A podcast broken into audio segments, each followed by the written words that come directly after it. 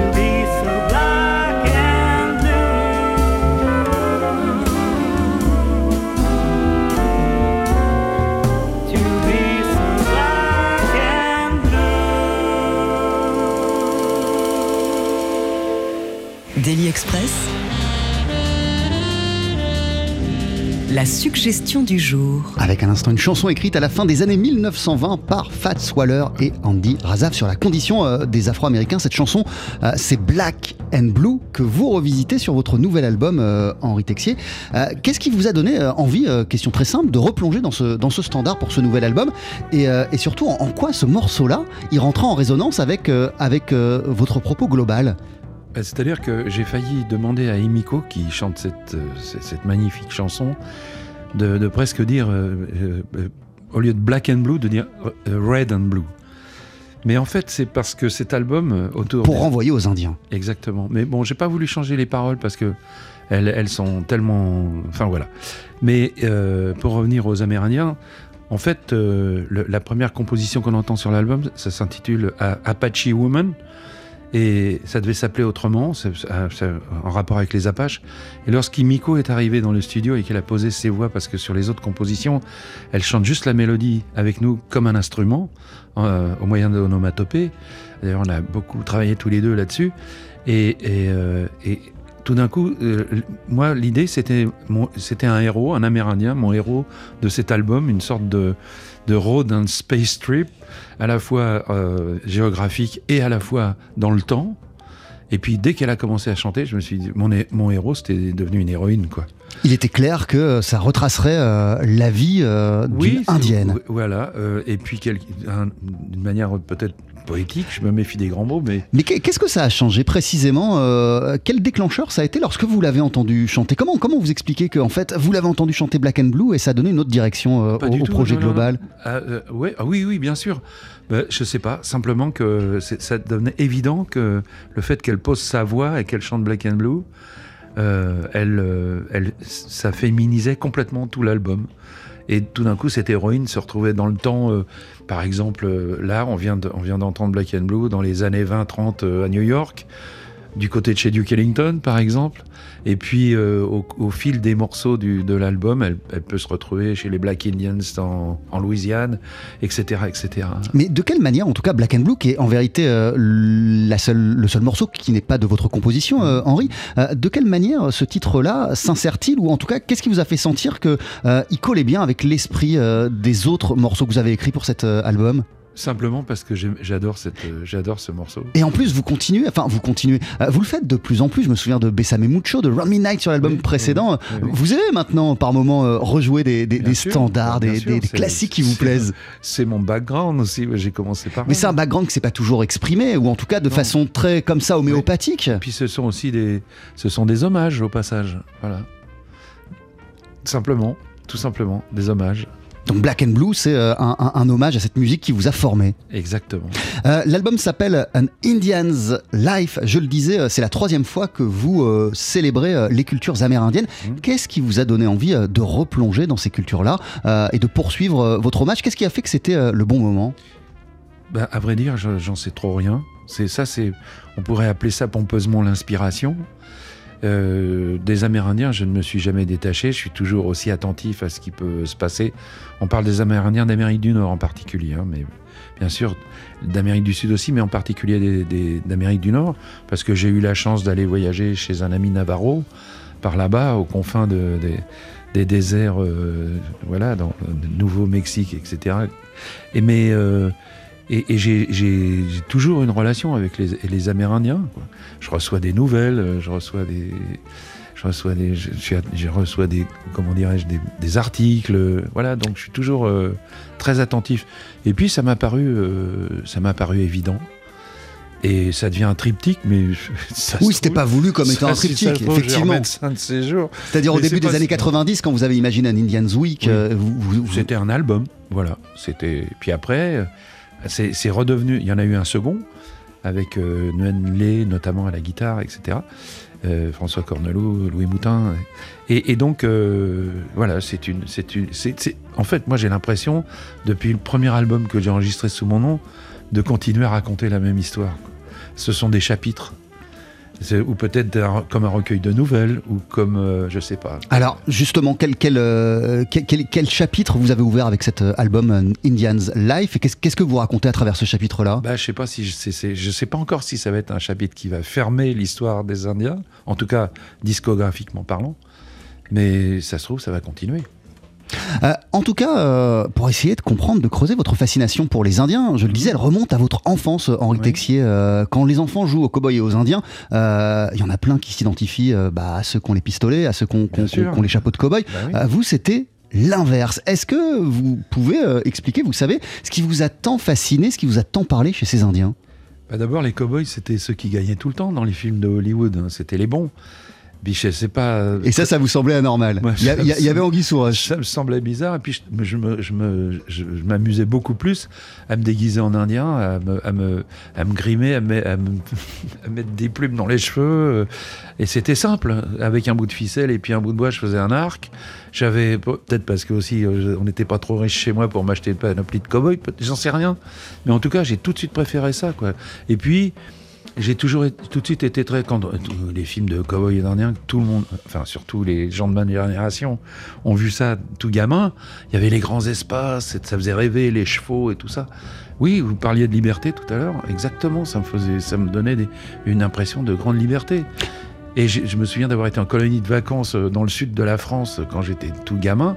Et il y a des paysages comme ça qui, me- qui me, me- qui, me- qui me faisaient penser au, au, au paysage de- d'où vivaient les, les- les Indiens. Et, j'étais, fasciné, quoi. J'étais, voilà. Et à partir de, de quel moment cette fascination, elle s'est transformée pour quelque chose, euh, en quelque chose de, de beaucoup plus profond et qui faisait écho à ce qui a été euh, la révélation de votre vie, Ouais. euh, c'est-à-dire le jazz?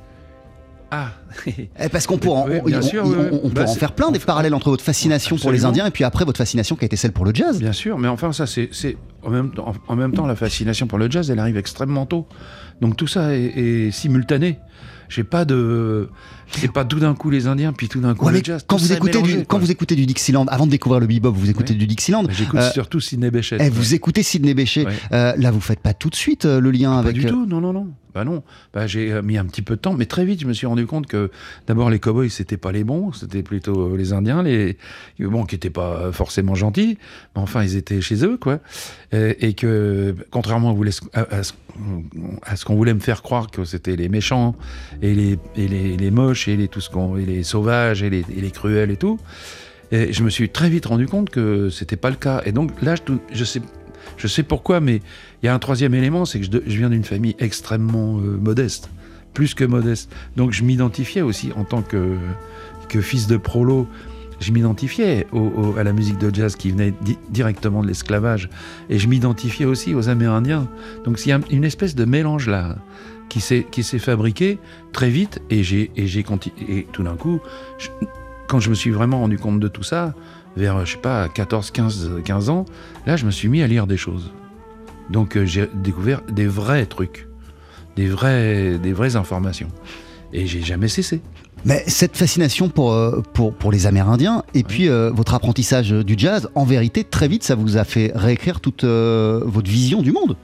Bah oui, exactement. C'est comme ça. Ou en tout cas, tout ce qu'on peut peut-être apprendre à l'école ou, tenir pour acquis euh, sans qu'il y ait de remise en question. Absolument, le sens de l'injustice, par exemple.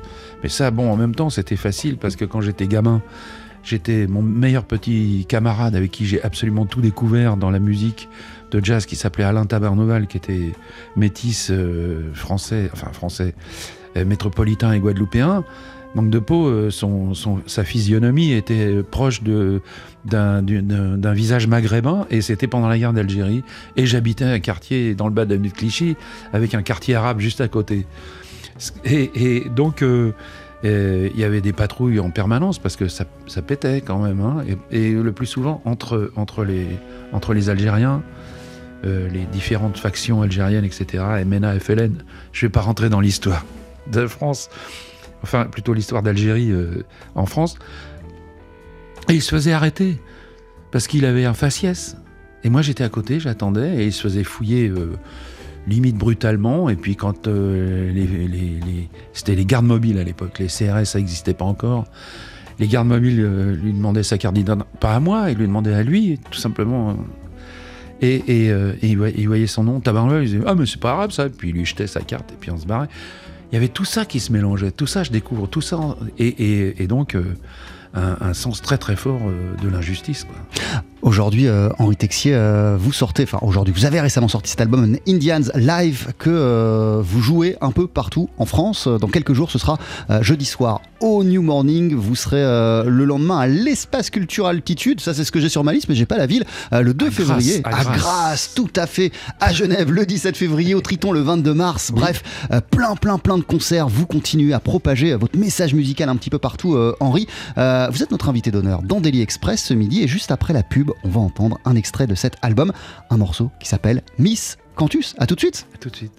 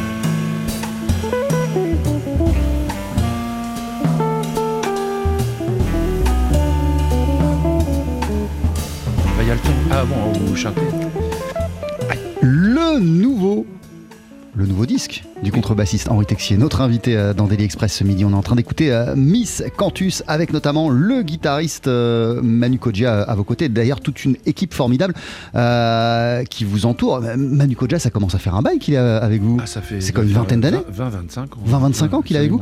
vous disiez à l'époque que c'était le meilleur, l'un des meilleurs guitaristes que vous, n'ayez jamais entendu. Vous, vous, vous, vous, pensez toujours? Je maintiens. Mais ah oui, oui, oui, je vote, je revote des deux mains. Qu'est-ce qui vous fascine chez lui? Bah, D'abord, il connaît mieux mes musiques que moi-même. Donc euh, ça déjà, c'est fascinant. Bah, c'est-à-dire que on se... Mais très vite, ça a été très vite. Il y a deux choses, enfin pas deux choses, tout, tout ce qui joue, ça me, ça, me, plaît énormément, ça me fascine. D'abord, la première chose qui m'a vraiment fasciné, c'est la, faculté que lui et Sébastien ont eu de jouer les unissons.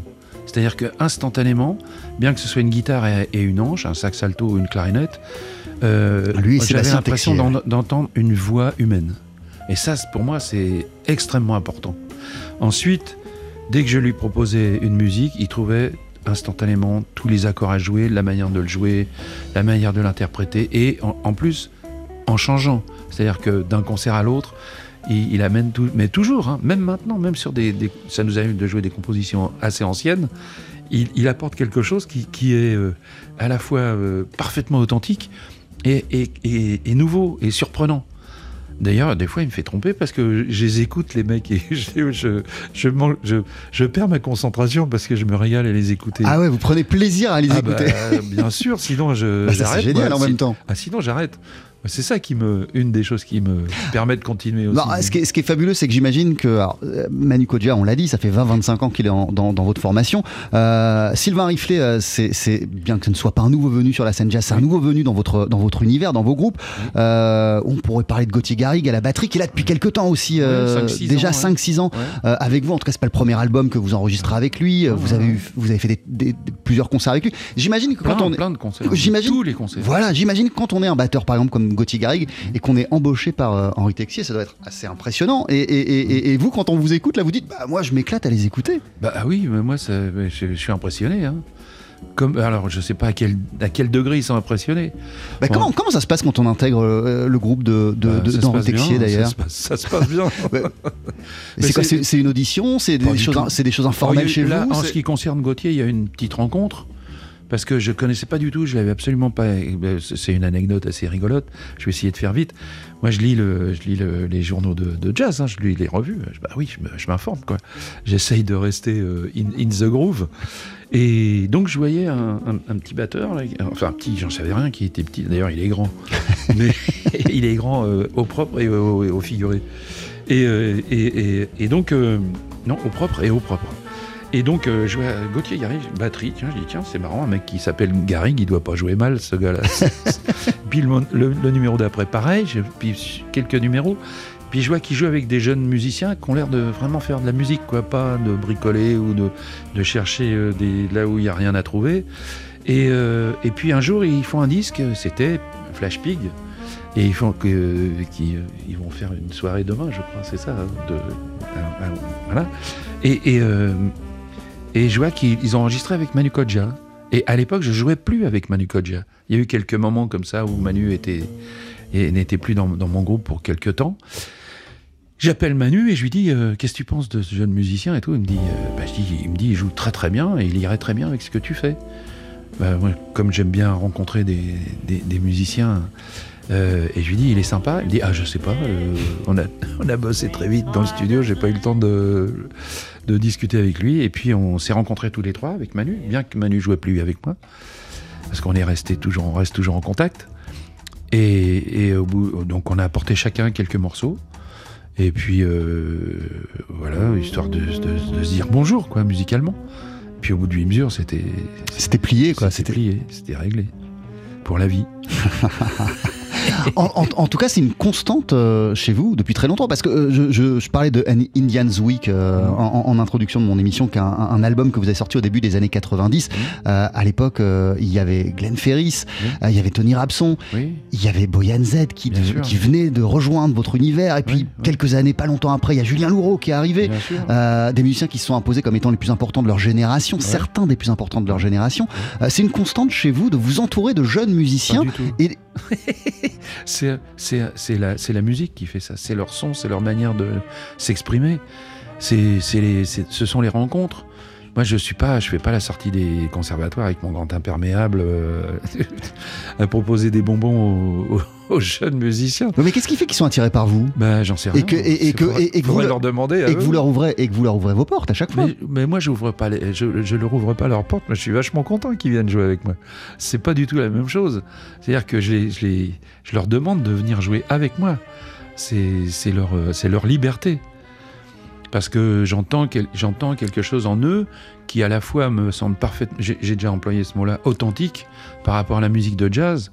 Et puis aussi, euh, tout d'un coup, il y a, il y a une résonance qui se fait que je me dis, tiens, tel musicien, et ça dépend pas forcément de son instrument, hein, euh, irait très bien dans mon, dans mon univers. Je, je l'entends dans mon univers. C'est ce qui s'est passé avec Sylvain Riflet notamment. Exactement. Et avec Imiko aussi. Et avec Imiko, ah alors, j'allais vous poser la Ouais. question, Henri, parce que vous nous disiez il y a quelques, il y a quelques minutes que euh, quand vous entendez euh, Sébastien Texier et, euh, et, Manu. et- et- et Manu jouer ensemble, vous entendez comme une voix humaine. Oui. Alors dans ces cas-là, qu'est-ce qui, qui- pourquoi vous aviez besoin de la voix d'Imiko en plus, si vous l'aviez déjà cette voix humaine? Bah, c'est pour la, la vibration. Et en fait, Imiko, c'est parce que j'ai pas, j'ai pas pensé à Imiko parce que c'est une chanteuse. J'ai pensé à Imiko Paganotti parce que c'est Imiko Paganotti. Elle pourrait jouer du kazoo que je penserais à elle pareil. Vous voyez ce que je veux dire?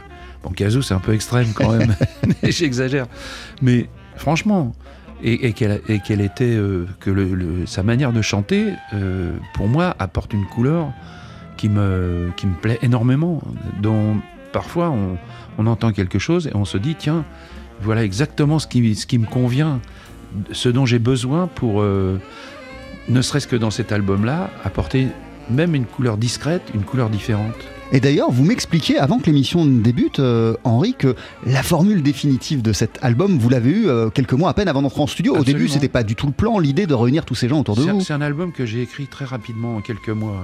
J'ai- J'avais tout le concept, toute l'idée, tout le truc, les dates d'enregistrement, puis j'avais rien du tout. J'avais aucune composition. Et comme avec le trio précédent, avec Sébastien pendant Et les Gauthier, ouais. et Gauthier pendant, les pendant le confinement, euh, la fameuse, le fameux confinement, on était coincés, on s'est dit qu'on allait jouer des choses qui nous passaient par la tête, donc il y avait eu euh, des standards qui sont apparus, etc., etc. Là, je me suis dit, il faudrait peut-être quand même que tu te mettes au, au boulot, mon gars, tu vois, et puis que tu apportes des compositions euh, originales.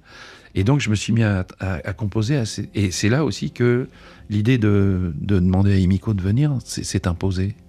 Et Sylvain Riflet, Et Sylvain pour, Riflet- pour parler de lui, puisque pareil, oui, c'est un, euh, nouveau venu dans votre univers. il y a aussi le trompettiste, mais c'est encore lui, je le connais depuis très longtemps. On a joué avec lui il y a une quinzaine d'années, euh, quelques fois comme ça. euh, Carlo Nardozza. Ouais, super. De temps en temps. Mais euh, Sylvain Riflet, je connaissais son nom, je connaissais sa réputation, je savais que c'était un musicien très, très intéressant, etc.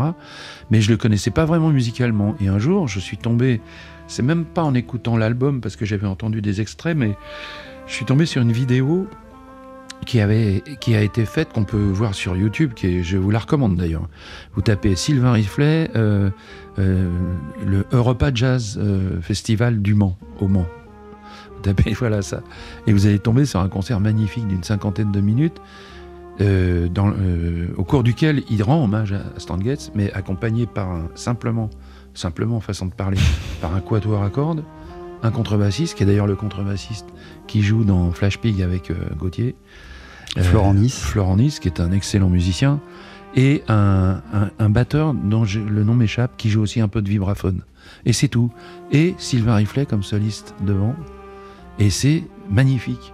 Et là, je me suis dit, mais, mais comment se fait-ce que je ne peux pas jouer avec. euh, je n'ai pas encore joué euh, avec ce, gars-là? Et je l'ai appelé pour un concert euh, exceptionnel qu'on avait donné à la scène musicale, en compagnie du trio, plus Michel Portal et, Paolo Fresu. C'était un- une sorte de rencontre. Et c'est là qu'on a joué pour la première fois ensemble. Et puis l'idée qui participe à mes prochains, pro- mon- mes prochains projets, c'est imposé instantanément. Mais ça, ça veut dire qu'en vérité, vous êtes tellement ouvert euh, à la rencontre, à la découverte, que euh, euh, ça pourrait être- tout à fait être un, un groupe totalement différent, l'album d'après, l'album suivant, le prochain disque. Oui, mais moi je suis fidèle. C'est-à-dire que quand mais je que suis... vous, vous agencez autrement les, Quand les- je- les ouais. associations de gens, quoi. Mais quand je suis content de jouer avec des musiciens, euh, je, je lâche pas. On, on est, on, on continue à, on continue à chercher et j'espère à trouver aussi. C'est ça, on creuse le sillon, quoi. Parce que on a à découvrir encore mille et une choses avec Sylvain Riflet. Mais même avec, toujours avec, même avec Sébastien. Sébastien Texier, il Eh joue, ouais. il, il joue, 35 il joue ans, avec vous depuis les années 90, Oui, eh euh, Sébastien, Bien sûr. euh, votre, vo- votre fils. Et ce qui est fabuleux, c'est que vous avez, euh, comme ça, découvert, sans forcément vous y attendre et le savoir, un formidable partenaire de jeu avec lequel vous ne cessez d'écrire des choses. Exactement. Un- ça a d'abord été le, le fiston qui jouait avec le père, puis c'est très vite devenu un compagnon de route. Et euh, voilà, on se partage, de, on, parle de nos projets, on est, en, en permanence en, conversation. On est toujours euh, encore là. On a, a fait beaucoup de routes là hier, pas plus tard qu'hier. On était tous les deux en bagnole. On, a, on, a, on, sait- on ne cesse de converser, d'échanger. L'album s'appelle An Indian's Life. Il est sorti chez La Belle Bleue, auquel vous êtes fidèle depuis des décennies. euh, là encore, euh, 40 ans, je sais Henri. Euh, vous êtes en concert jeudi soir au New Morning à Paris et je suis sûr que vous jouerez le morceau que voici sur TSF Jazz, No Fear Song.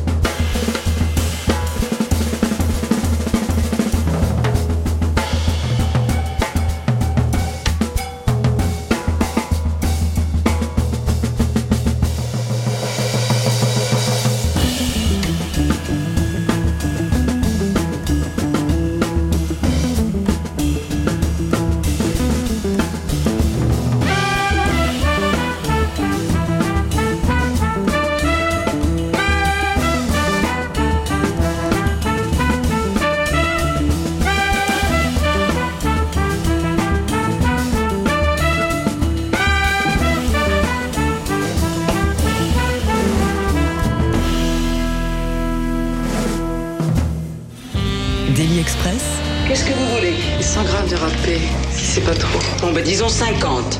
Parce que c'est vous, hein C'est tout ce qu'il vous fallait Euh, on vous l'emballe? Bon, ça fait un 40. Alors on arrive malheureusement euh, à la fin de cette émission, il y aura encore tellement de choses euh, à raconter. Nous sommes en compagnie du contrebassiste Henri Texier. On pourra vous applaudir Henri le 1er février au New Morning. À Paris, vous êtes à Grasse le lendemain, le 17 février, à Genève au Triton le 22 mars, les 29 et 30 mars euh, à Nantes, à Jazz à Liège le 3 mai. Bref, il y a plein de dates comme ça et ça va jusqu'en ju- jusqu'en juillet. Toujours un plaisir, un honneur pour vous, cette, cette possibilité de- d'exposer votre musique à des publics sur scène, euh, Henri Bien sûr. C'est pas quelque chose dont on peut se lasser, ça. Ah non, non, c'est En impossible. termes de sensations, en termes de. Ouais, ouais, En termes de, en termes de partage. Parce qu'on on donne beaucoup, même des fois euh, beaucoup, beaucoup, mais on reçoit aussi.